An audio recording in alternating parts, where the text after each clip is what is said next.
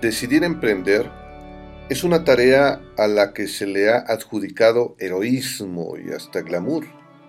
Los porristas del emprendimiento pocas veces te hablan de lo difícil que puede ser emprender.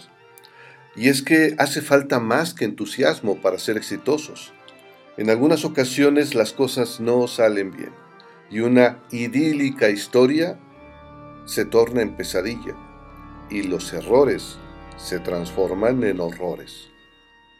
Aquí te contaré algunos relatos no solo para entretenernos, sino fundamentalmente para aprender y evitar caer en los mismos equívocos que algunos de los protagonistas.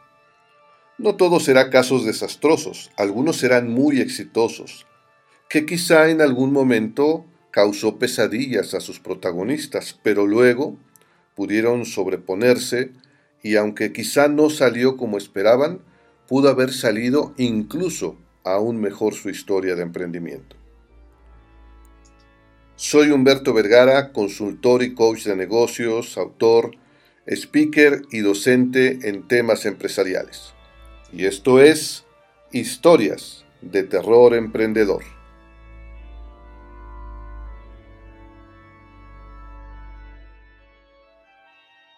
Este es uno de esos temas de los que muchos no quisiéramos hablar o escuchar, porque son temas que duelen, asustan y provocan que se revuelva el estómago. Las múltiples emociones se enredan y provocan un nudo en la garganta, no solo de quien está ante este micrófono, sino también de millones de mexicanos que no tenemos escoltas, cuentas en paraísos fiscales, camionetas blindadas o la posibilidad de irnos al extranjero con nuestros negocios y seres queridos.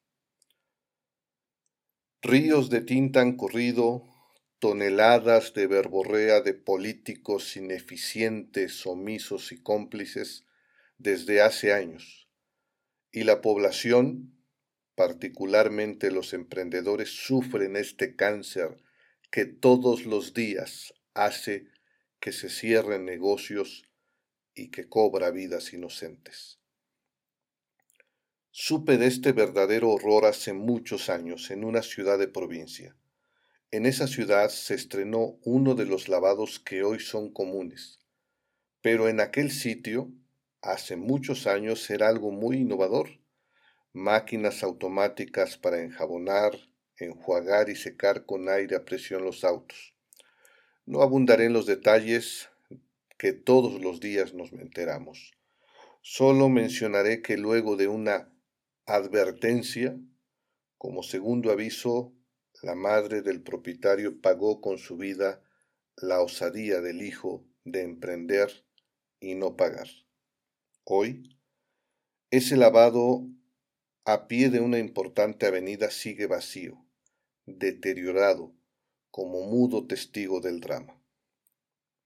A más de mil kilómetros de ahí, en un destino de playa, un pequeño pero muy bien montado restaurante se hizo viral en TikTok.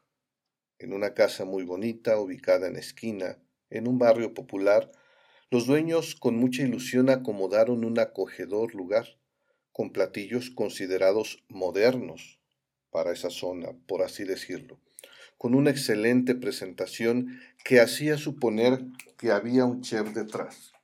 Precisamente ese era el nombre del restaurante. Luego del éxito logrado por su trabajo, el boca en boca y la viral exposición en redes sociales, en unos días vino el anuncio del cierre del establecimiento. Por la inseguridad, se limitaron a decir escuetamente los dueños. No ha sido el único lugar en cerrar. Entre los casos más sonados en redes, notas y hasta videos en esa paradisíaca ciudad, una clínica, tortillerías y verdulerías modestas, así como restaurantes, bares y lotes de autos han sido baleados o incendiados. Son testigos del drama que hoy acosa a los emprendedores. A unos instantes de grabar este podcast, leo en Twitter un hilo que hasta ahora acumula casi 4.000 retweets y alrededor de 18.000 me gusta. Citaré textualmente a su autora, arroba Denis Ramos M. Dice el tweet, conocí a un empresario que tenía un restaurante en la Ciudad de México. Le cobraban 20 mil pesos mensuales por derecho de piso. Un día llegó el cobrador y le dijo que ya no serían 20 mil pesos mensuales, que ahora serían 20 mil pesos a la semana. El empresario cerró su negocio y se fue a ponerlo en Estados Unidos.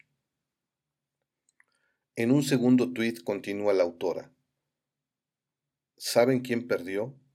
Los meseros, los cocineros, los que lavaban los platos, todos los que vivían de ese restaurante. Perdió México.